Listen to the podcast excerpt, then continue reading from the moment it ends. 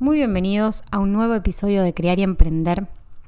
No nos vamos de vacaciones, la verdad que Crear y Emprender en este momento está más activo que nunca, sobre todo con entrevistas de este lado del mundo en Europa, es verano y sé que muchos podcasts se van de vacaciones, pero en nuestro caso la verdad que nos quedamos y sobre todo haciendo entrevistas a personas emprendedoras que me encanta traer al podcast porque nos cuentan en detalle cada uno de sus emprendimientos y todo su recorrido. En esta ocasión nos toca la entrevista con Luz Amparsomian. Yo la conozco a Luz gracias a las redes sociales, gracias a Valencia, porque es argentina viviendo en Valencia también como yo.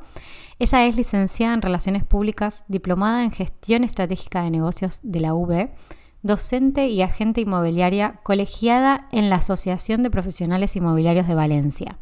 La verdad es que me encanta todo lo que compartió en este episodio, así que si estás, sobre todo los que están eh, pensando en emprender de este lado del mundo, realmente tomen nota de cada uno de estos consejos que nos da Luz y todo lo que nos comparte sobre su recorrido y sobre también su cambio drástico de emprendimiento, porque realmente ella estaba emprendiendo en Argentina más del lado de comunicación, de marketing, y la realidad es que de este lado, como agente inmobiliaria, es un nuevo mundo, descubrió una nueva faceta de lo que le encanta hacer y junto a su marido formaron Conexión Valencia. La verdad es que no tiene desperdicio el episodio hasta el final, porque al final nos da algunos consejos sobre todo para los que quieren emigrar y emprender, qué cosas tener en cuenta, qué trámites tener en cuenta también. Comparte muchos detalles del día a día y de todo su recorrido y de todo lo que pasó en estos años. Así que sin más preámbulos, realmente quiero pasar al episodio, porque va a ser un poquito largo, y que sepan que tuvimos algunas interrupciones técnicas, pero realmente no tiene desperdicio. Vamos con el episodio de hoy.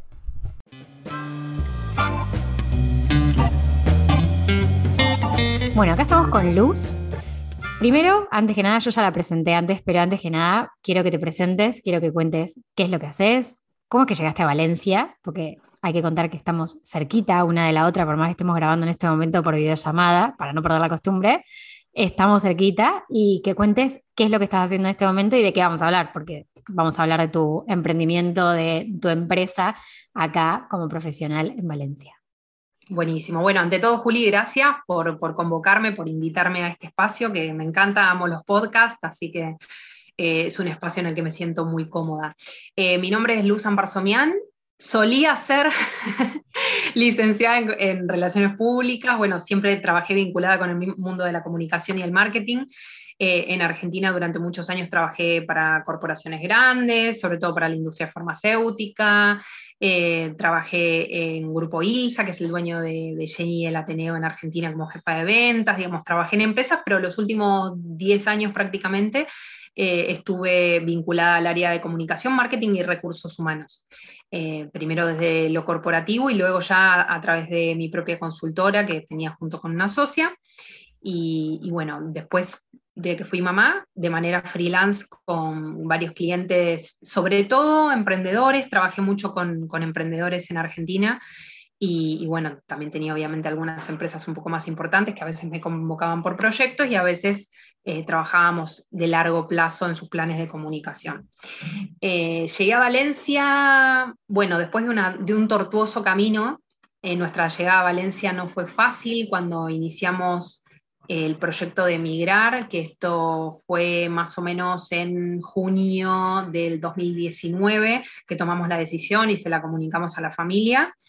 Nosotros teníamos nuestra casa en venta hacía muchos meses, ya ahí el mercado inmobiliario en Argentina había empezado a, a frenarse, ya no había tantos créditos y eso un poco empezó a congelar el mercado y bueno, hasta llegar a lo que es hoy, que es un freezer, básicamente no se vende una propiedad en Argentina, salvo que la regales o, o algo muy especial o muy puntual, bajándole bastante el precio.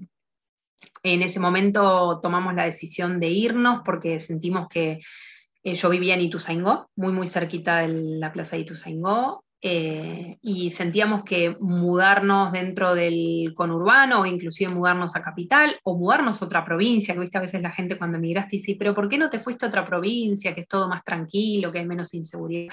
Yo sentía que era cambiar de camarote en el Titanic. Eh, que, el tipo de, cambio...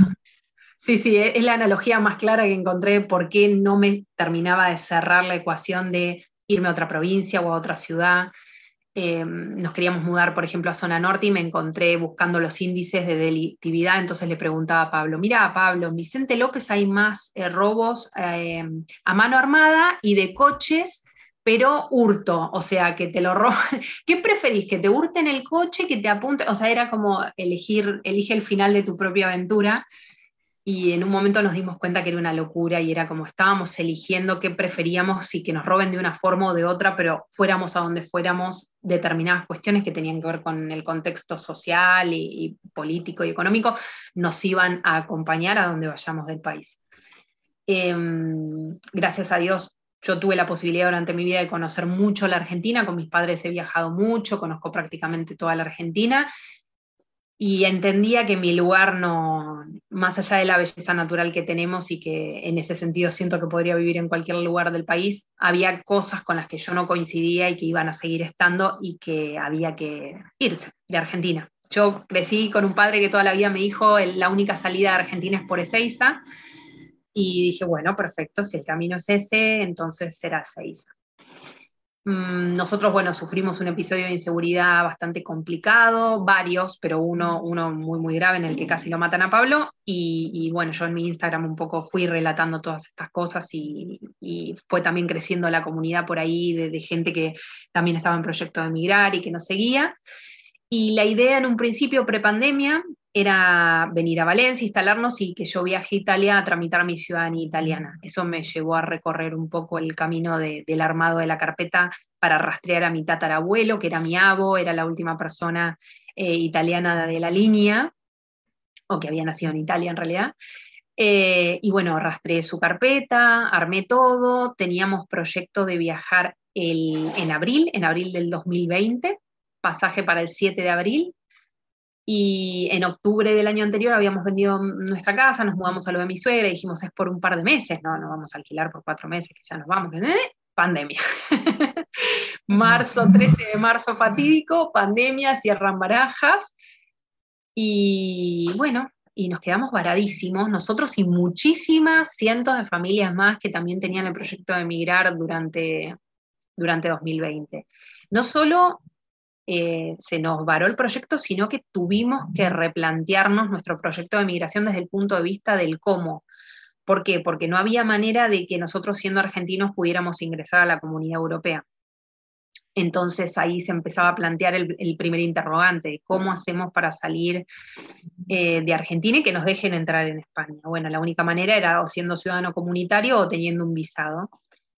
En el medio de todo eso, Dios que obra de formas muy misteriosas, eh, nos abrió la puerta de la ciudadanía eslovena de Pablo, que era algo que ya lo teníamos ahí un poco como que creíamos que nos iba a dar y se dio en ese interín. Y como eso tenía también un tiempo de realización y no llegábamos con los tiempos y queríamos realmente irnos, bueno, decidimos tramitar un, un, visado de estudios. Yo me anoté en un curso en la Universidad de Valencia en el Centro de Idiomas, un curso de inglés y con ese curso oficial pudimos lograr un visado que se hizo en consulado, que también tuvo un montón de tropiezos hasta que se logró. Eh, y después de todos esos tropiezos y de todos mm, esos palos en la rueda, eh, logramos sacar el visado yo como titular, bueno, eh, Pablo, mi marido, como, como acompañante y Vito, mi hijo, que en ese momento tenía tres años también. Y en noviembre del 2020 llegamos a Valencia. Ese es un poco el recorrido. Se hizo largo, ¿no? No, no, no, está perfecto porque en realidad lo que estás contando es el relato total, completo de, ese viaje, que aparte tiene, tiene muchos condimentos y muchos momentos que son también de mucho crecimiento. Y todo lo que vamos a hablar ahora, que tiene más que ver con, la empresa, con lo que empezaron a hacer acá, lo que construyeron acá, es como que todo tiene que ver con todo y todo nos alimenta a cómo vamos a ir desarrollando cada uno nuestros proyectos. Emigrar tiene un montón de condimentos en realidad que seguramente tengamos que hacer muchos podcasts para poder hablarlos todos y tocarlos todos. Pero es verdad que también ser emprendedores en un país que no es el nuestro, empezar desde cero, porque es empezar desde cero, no, creo que igualmente es empezar un par de escalones más abajo que cero, pero con un trasfondo también personal y profesional que nos acompaña igual, por más que no estés en tu país. Entonces, creo que todo, todo está bueno y, tiene, tiene su porqué y su razón de ser que, bueno, un poco con el tiempo se va viendo. Pero bueno, la pregunta en realidad que sigue, obviamente, porque yo te conozco, yo ya sé qué es lo que haces y demás, es ¿qué hicieron cuando llegaron acá? O sea, ¿tenían decidido hacer lo que hicieron o no? ¿Qué era lo que habían planteado como una primera instancia y qué salió? Porque obviamente que uno plantea algo y después sale otra cosa, pero Tal contame un poco de eso. A ver, Conexión Valencia nació un poco de la mano del proyecto de migración. Cuando en junio de 2019 dijimos nos vamos, una de las eh, variables que nos generaba mucha incertidumbre era lo laboral. Yo trabajaba ya por mi cuenta hacía muchísimos años, mi marido no, él, bueno, hasta, hasta que nos fuimos estuvo trabajando en Prosegur, él siempre trabajó en empresas multinacionales, bueno, y eh, también en algunas empresas eh, nacionales, pero en la parte como de controlling y finanzas, él es contador público nacional, una carrera que, bueno, lo comento porque mucha gente no lo sabe, aquí en España no existe como tal, eh, obviamente el, contador tiene incumbencia fiscal y demás en Argentina, pero bueno, aquí en España los, tributos son otros, las leyes son otras, con lo cual un poco queda desdibujado el rol del contador aquí. Eh, por lo cual él sabía que su título no era homologable y no iba a poder, en un principio, por lo menos con la formación que él tenía de Argentina, trabajar de eso aquí. En un momento se planteó la posibilidad de un, de un traspaso, digamos, de, pasar de Prosegur Argentina a Prosegur España. Bueno, Prosegur es una empresa de capitales españoles, eh, pero fue una propuesta un poco en el aire porque en ese momento todavía él no tenía su ciudadanía europea, entonces también eso dificultaba un poco la contratación. Eh, bueno, ahora va a haber una cierta flexibilidad aparentemente con la nueva regulación de extranjería, pero hasta el momento que estamos grabando, básicamente si vos no tenés un trabajo que sea de difícil cobertura, una empresa no te podría contratar. Obviamente las empresas multinacionales tienen mayor flexibilidad para el traslado de sus empleados y demás cuestiones, pero bueno, no era, no era algo tan sencillo para, generar. Y, no nos dimos cuenta que no iba a prosperar por ese lado, que, que, mm. quizás prosperaría, pero en el muy largo plazo, y también implicaba vivir en Madrid para nosotros vivir en Madrid no era la primera opción. Valencia, mm, Valencia y el sur de España siempre fue como la zona que más nos generaba eh, como, ganas, como que nos gustaba y como que nos parecía viable. Eh, pero bueno, Madrid estaba ahí como, como que, bueno, si no, es, si no es Valencia, no es Málaga, bueno, será Madrid. Pero tampoco nos quitaba el sueño, digamos. Y, ahí un poco empezó a surgir el tema de emprender aquí en España. No queríamos depender de un tercero que nos dé trabajo, lo queríamos generar nosotros. Nos veíamos totalmente capaces por nuestra formación y nuestra experiencia de poder hacerlo. En mi caso particular, eh, primero que tenía todas las herramientas vinculadas con, con, las áreas que yo conocía y que trabajaba, yo asesoraba a emprendedores en sus planes de comunicación, en sus estrategias, daba formaciones de marketing digital, digamos, tenía como de ese lado eh, un background que me favorecía. Eh, la incertidumbre de, trabajar por mi cuenta la tenía muy, muy presente y muy clara porque hacía muchos años que yo trabajaba y, lo que trabajaba cobraba y para mí era re normal, a diferencia de un asalariado que sabe que todos los meses cobra un sueldo fijo. Yo estaba más acostumbrada a los vaivenes del trabajo por cuenta propia, así que eso no me asustaba. Obviamente nosotros habíamos vendido nuestra casa en Argentina y eso para nosotros era una tranquilidad porque sabíamos que contábamos con un cierto capital que en el peor de los casos, si nada resultaba como nos imaginábamos, podíamos recalcular y, volver a empezar y probar otras cosas. Pero digamos que Conexión Valencia fue, fue prácticamente el primero y único proyecto que, que generamos. ¿Por qué surgió Conexión Valencia? Porque yo al trabajar con empresarios me di cuenta que había una necesidad de estas personas, de poder tener alguien en quien confiaran aquí en España, un, brazo de confianza que pudiera de alguna manera, primero asesorarlos en la compra de inmuebles eh, y después poder administrar esos inmuebles, porque siempre está esta cosa de, bueno, y yo compro un piso, pero ¿y después quién me lo va a administrar? Y si me dicen que, por ejemplo, no sé, que se rompió tal cosa y en realidad no se rompió y me están estafando y me están robando el dinero, y bueno, uno siempre argentino, nunca un argentino desconfiado, eh, tiene como esta idea de que quizás, bueno, estando lejos es muy difícil controlar este tipo de cuestiones, que dicho sea de paso, en parte es cierto, en parte es un poco difícil de controlar a la distancia, y tener una persona de confianza se hace la clave entre, entre que esta inversión sea rentable y no lo sea. Había un tema también de, de estos empresarios de querer empresarios y familias, porque yo trabajaba con muchas pymes que en realidad eran familias que administraban las empresas y que tenían un capital que no querían reinvertir en Argentina por los vaivenes económicos eh, que ya conocemos, que bueno, sin entrar en detalle, pero obviamente no hay seguridad jurídica y se dan una serie de cuestiones que no son las condiciones ideales para que una persona invierta en Argentina y la rentabilidad de las propiedades en Argentina es bajísima en comparación a la rentabilidad que se tiene aquí en España. Eh, entonces la idea en principio fue ese, fue el primer eslabón de la cadena, decir, bueno, me quiero convertir en esta persona de confianza que los pueda asesorar respecto de trasladar el dinero a España, comprar una propiedad, luego administrarla y que les resulte un negocio rentable a ellos y sea, por otro lado, nuestro trabajo, lo que nosotros hacemos. Obviamente esto implica un camino de empezar a capacitarnos, empezar a aprender, leer muchísimo, muchísimas horas de meterle cabeza para entender cómo funcionaba aquí el mercado. Y ahí es donde Valencia también empezó a cobrar otra relevancia respecto de, elegir ubicación, porque la comunidad valenciana, luego de Murcia, es una de las comunidades más rentables a nivel de, de, ah, Sí, sí, sí, es una de las comunidades más interesantes y que más proyección de crecimiento tiene también. El 70% de las propiedades que se compran en la comunidad valenciana hoy se compran por extranjeros.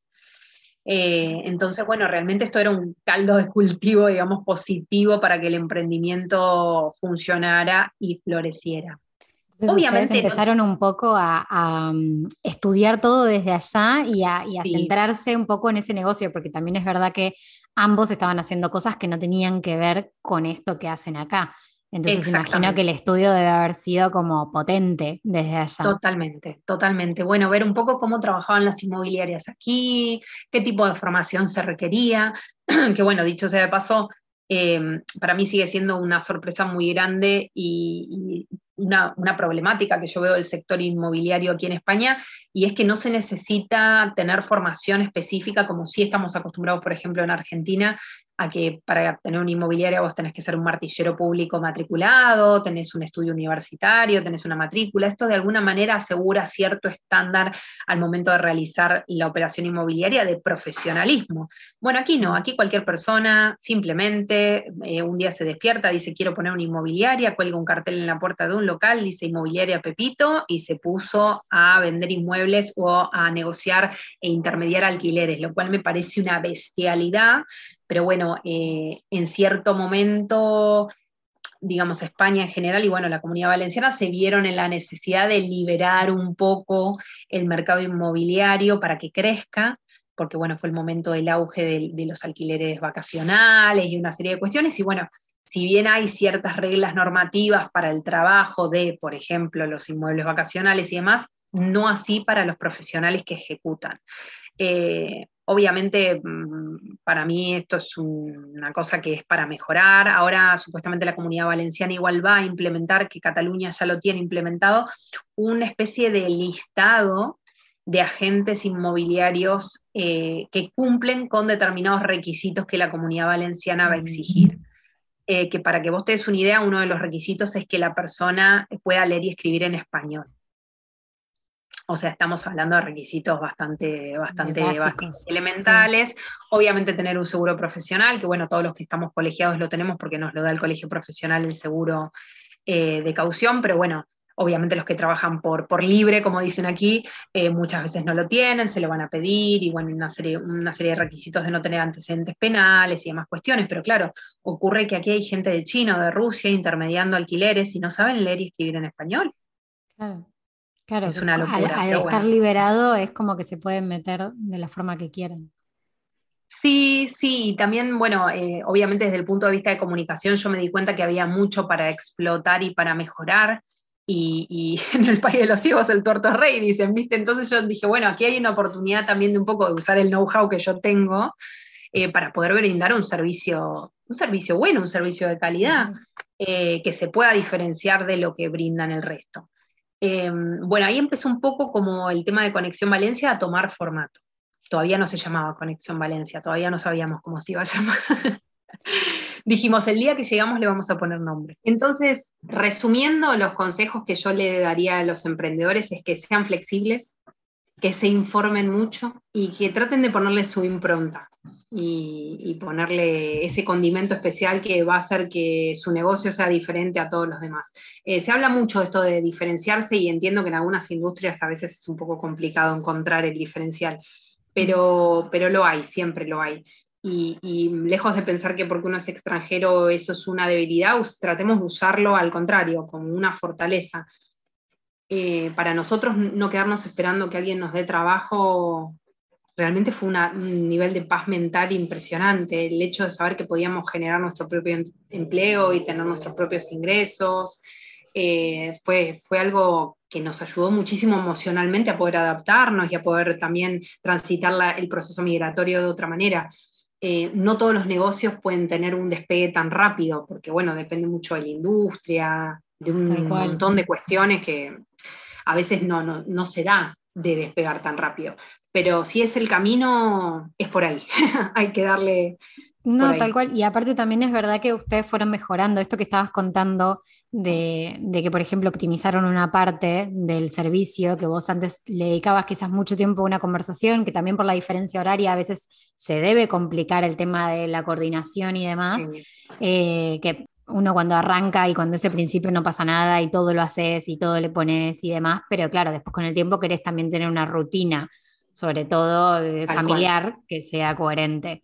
Eh, mejorar el servicio así de a poco e ir, ir evolucionando y ir viendo y reconociendo que te pide el mercado también un poco es como que te va formando el camino y también te va dando tu diferencial, porque vos misma lo decías antes cuando contabas el tema de que te recomiendan mucho, la misma recomendación, abrir un poco los, los, ojos y los oídos y todo, a ver qué es lo que están diciendo, te da un poco los tips y la iniciativa de cuál es ese diferencial dentro de un mar de otras, otras personas que están haciendo lo mismo. Tal cual, tal cual. Yo creo que, nuestro gran diferencial eh, es el profesionalismo, sin, ninguna duda. Eh, puede haber muchísimas personas que hagan lo mismo, pero el cliente sabe que estudié, que me formé, que soy re puntillosa con, determinadas cuestiones y eso le da una tranquilidad y una confianza. El otro día una clienta me dice, ay, amo los videos de Pablo. Generalmente, como yo me ocupo mucho de hacer las videollamadas y demás cuestiones, Pablo es el que más visita pisos por tema de, organización nuestra interna. Y, y, Pablo, como buen virginiano, es tan detallista, tan detallista, que él la clienta me dice, yo veía la ventana y pensaba, eh, eh, mientras veía el video, ay, que abra la ventana, que abra. iba Pablo y abría la ventana. Hacía todo lo que hubiera hecho yo si hubiera estado en la propiedad. Es que Pablo es súper detallado cuando va a visitar las propiedades y, tiene observaciones muy buenas. Y eso la gente lo valora muchísimo. y también qué loco, ¿no? Porque entre nosotros fuimos encontrando en qué es mejor cada uno. Claramente yo soy mejor eh, charlando con la gente, explicándole qué hacemos, informándoles sobre cuestiones, bueno, que no tienen que ver con lo inmobiliario, pero cómo empadronarse, cómo hacer un trámite de extranjería, cosas, preguntas que siempre surgen en torno al tema migratorio.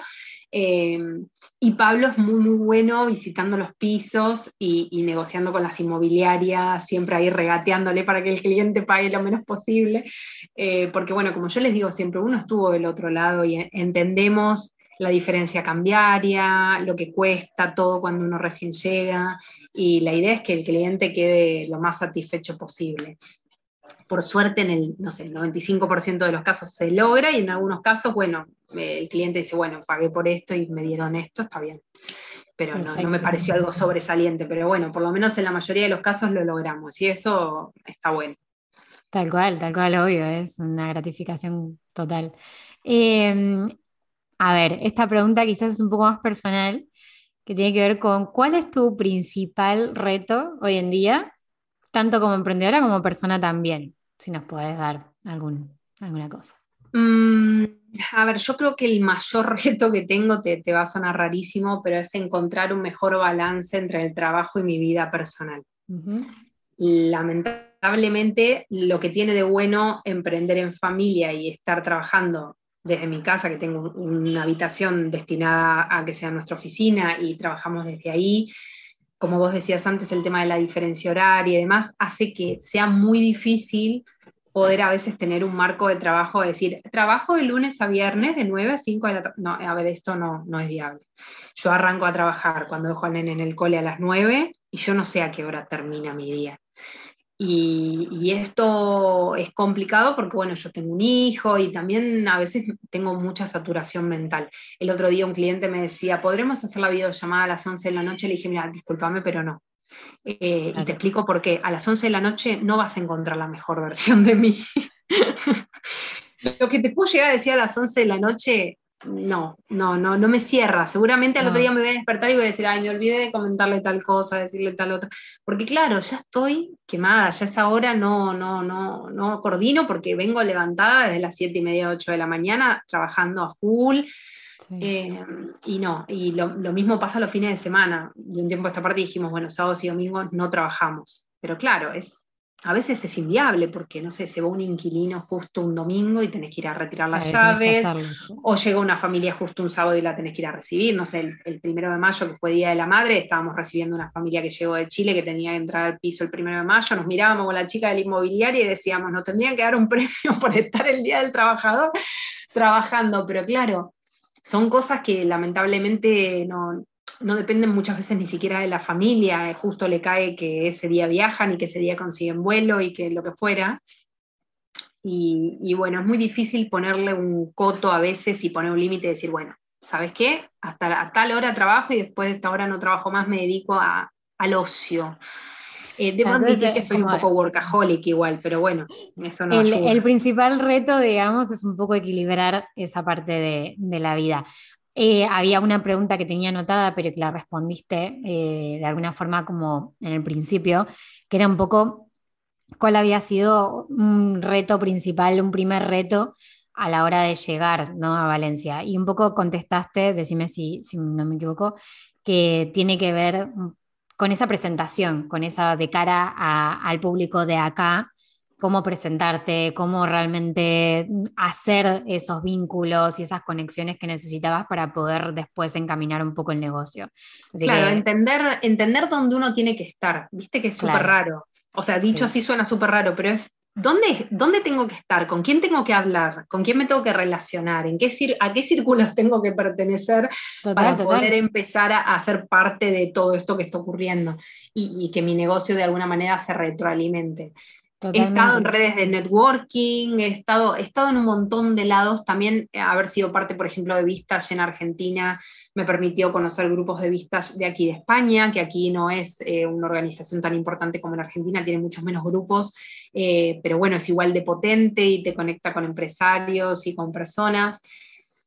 Y, bueno, sí, el primer desafío sin duda fue ese, fue, fue entender cómo comunicar lo que hacíamos eh, cómo darle un marco para que sea un producto vendible, nuestro servicio se transforme de alguna manera en un producto eh, que podamos replicar en el tiempo y brindar con más o menos los mismos parámetros a todos los clientes.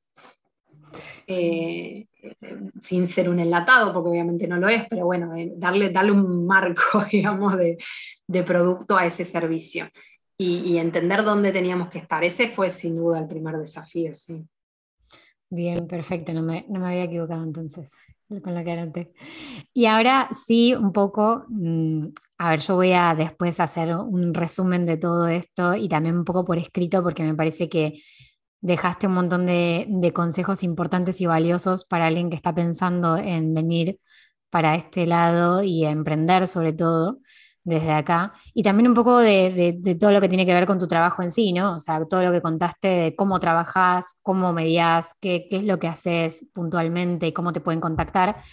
Pero ahora sí te tocan un poco las preguntas finales que tienen que ver más con la parte digital, como corresponde.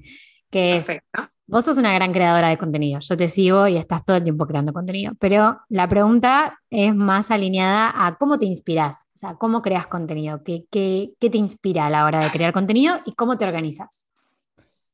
A ver, eh, en principio lo que fue más importante para mí fue diferenciar esto de decir, todo el contenido vinculado con el inmobiliario no va a estar en mi cuenta, va a estar en la cuenta de eh, Conexión Valencia y a lo sumo puedo llegar a replicar algún contenido o repostearlo. Yo creo que mi mayor inspiración para generar contenido digital eh, son las cosas que a mí me generan interés y que por lo tanto creo que a la gente que está en este camino también le puede generar interés. Y todas esas cosas que yo me hubiera gustado saber en su momento y no las supe, y ahora que las sé digo, esto lo tiene que saber todo el mundo porque es la hostia, como dicen acá, es la que va, es lo que la gente saber y, y, poder comunicar esas cosas me genera mucha satisfacción. No sé, cuando por ejemplo expliqué algo sobre el proceso de escolarización de los chicos y sobre cómo llenar el formulario, me escribieron como cinco familias diciendo, Luz, gracias a vos mi hijo entró en la escuela que queríamos porque tildamos el casillero que nos dijiste, por favor no se olviden de tildar este casillero, que jamás lo hubiéramos marcado si vos no nos lo hubieras dicho.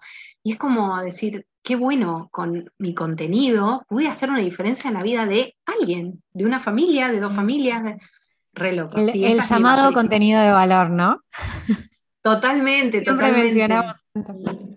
Sí, sí, tal cual, tal cual. Bien, entonces un poco la siguiente pregunta tiene que ver con qué te haya funcionado más en redes sociales y lo que mm, decís tiene, tiene todo el sentido con esto. Pero una pregunta que quizás quiero explayarme un poquito más es si te funcionó mucho mejor vincular tu marca personal con Conexión Valencia y dedicarte mucho más quizás a la marca personal que a Conexión Valencia. ¿Cómo, cómo ves esas dos cuentas?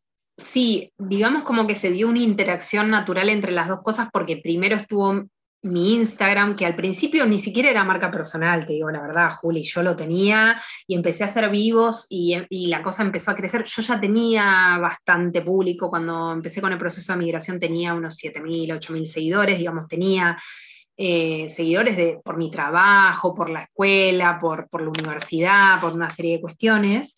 Ya tenía ahí como un público. Y cuando empecé a hablar de migrar, y, en el marco de la pandemia y de todo lo que pasó después, eh, fue creciendo un montón. A la gente le gustaban mucho los vivos que yo hacía los sábados, que después los dejé de hacer porque realmente para mí era un desgaste muy grande hacer todos los sábados los vivos.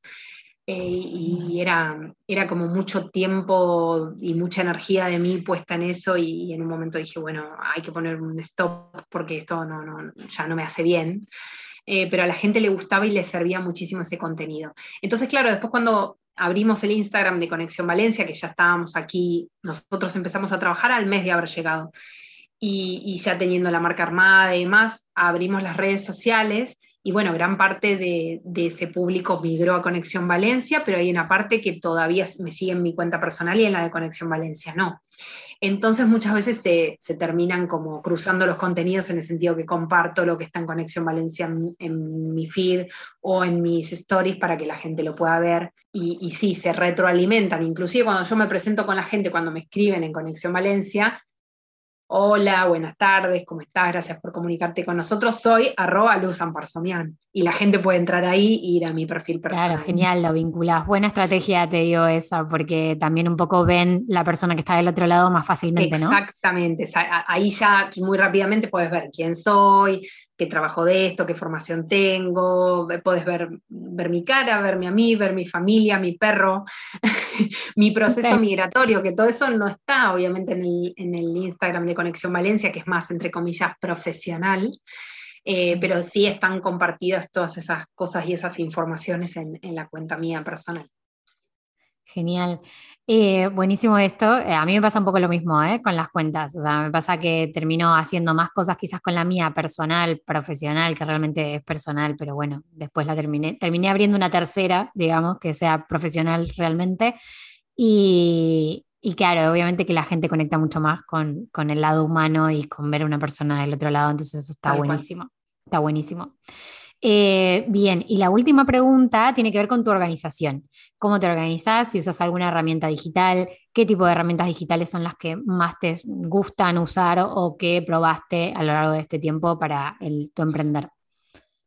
Probé varias cosas. Soy bastante analógica, la verdad, contra todo lo, todo lo que la gente debe imaginar, porque aparte me da mucha risa cuando daba los cursos de marketing digital, enseñaba un montón de herramientas que yo digo, casa de herrero, cuchillo de palo, porque yo no la uso. Eh, pero bueno, tengo una agenda de papel, yo no puedo deshacerme de la agenda de papel, yo amo la agenda de papel, la necesito en mi vida. Y tengo una agenda tamaño A4, semana a la vista, porque es todo como muy específico, ¿viste? No es cualquier agenda, no, no, no. Es tamaño A4, semana a la vista, porque yo necesito tener la agenda abierta y ver todo lo que hay para la semana. Y yo ahí tengo marcados los feriados, las cosas del colegio del nene, cuando se festejan los cumpleaños, bueno, cosas de familia, cosas de la, cosas de la vida.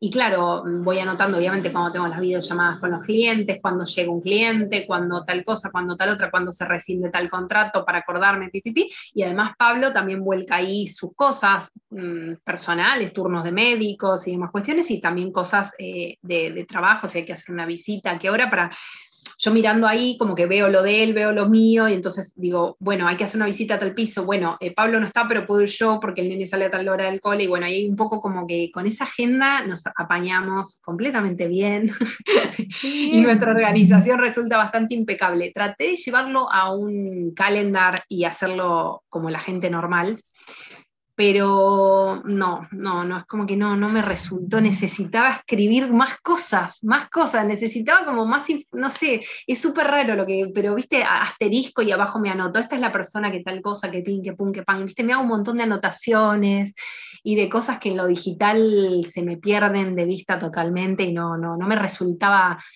no me resultaba práctico. Sí, obviamente, si hay cosas muy importantes que no, no se me tiene que pasar el horario o lo que sea, me pongo un recordatorio quizás en el calendar.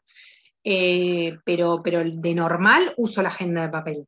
Y después, bueno, herramientas, obviamente uso todas las herramientas de redes sociales, eh, vale decir, de Facebook, de Instagram, para responder los mensajes de los clientes, porque además yo en Facebook tengo la página de Conexión Valencia, la página mía personal, de María Luz Amparsomian y, tengo mi perfil y, además participo en un montón de grupos y a veces me arroban y entonces, bueno, hay redes sociales muchísimo.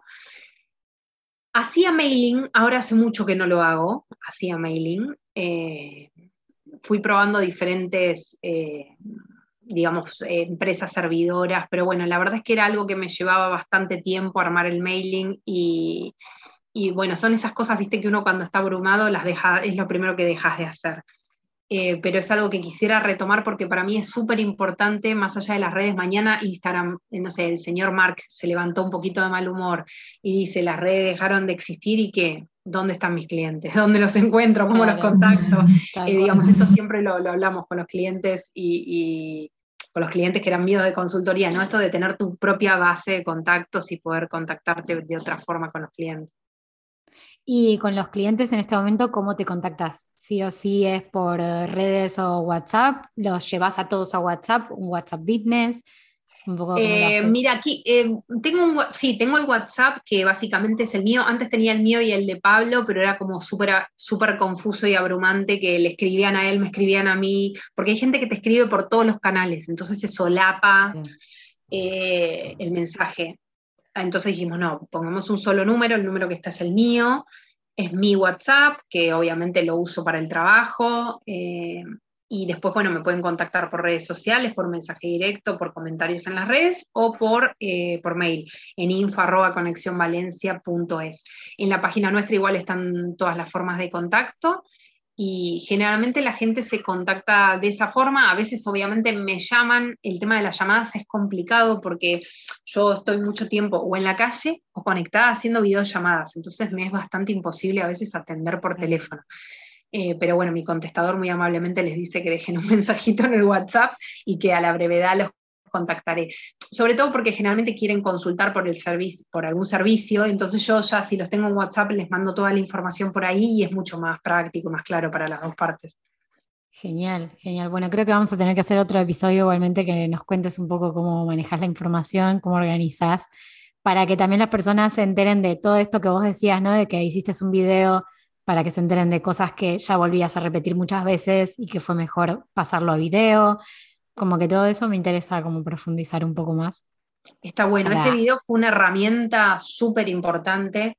Eh, no, lo creí en su momento que lo iba a hacer, porque ya tiene más de 16.000 visualizaciones, así que imagínate que le sirvió a muchísima gente. Súper. Eh, sí, sobre todo porque es un tema no es un video infantil de Peppa Pig, viste que es un video súper específico que va a un nicho muy particular, eh, que está hecho de una forma bastante casera, la realidad es que lo grabé yo y lo edité yo, así que está hecho súper eh, made in home, pero bueno, sirvió a la gente, toda esa información le resulta súper importante para poder entender cómo funciona el mercado inmobiliario independientemente de nuestro servicio, saber con qué se van a encontrar de cara a un alquiler sin nómina, que es básicamente el tipo de alquiler al que tienen que acceder todos los migrantes cuando llegan, porque salvo casos muy excepcionales, la realidad es que ninguno de los migrantes cumple los requisitos para pasar un seguro de impagos. Eh, así que sí, esa, esa fue una herramienta Qué bien, qué que sorpresivamente fue muy buena. No fue bueno, a ver, hay mucho analógico, pero también hay mucho digital que sirve y es muy funcional al servicio que estás brindando. Así que genial, gracias por responder estas preguntas que siempre son las finales de, de, como de cierre y de información que sea más específicamente de redes y de organización. Luz, contanos un poco, ya nos contaste, pero ¿dónde te pueden encontrar? Por dónde te pueden hablar y bueno, los arroba yo igualmente los dejo etiquetados abajo. Perfecto, me pueden encontrar en mi página luzamparsomian.com, está mi Instagram arroba luzamparsomian, amparsomian se escribe con H. Eh, igual con mi apellido creo que si lo ponen les debe aparecer de todo mío porque no hay mucha más gente con mi apellido. Eh, me pueden encontrar en Facebook, eh, y bueno, obviamente Conexión Valencia está la web www.conexionvalencia.es y el mail que es info.conexionvalencia.es y todas nuestras redes, arroba Conexión Valencia en Instagram y como Conexión Valencia también en Facebook. Perfecto, perfecto. Gracias, gracias por todo, gracias por, creo que fue una hora, y algo, creo. Ah, un montón.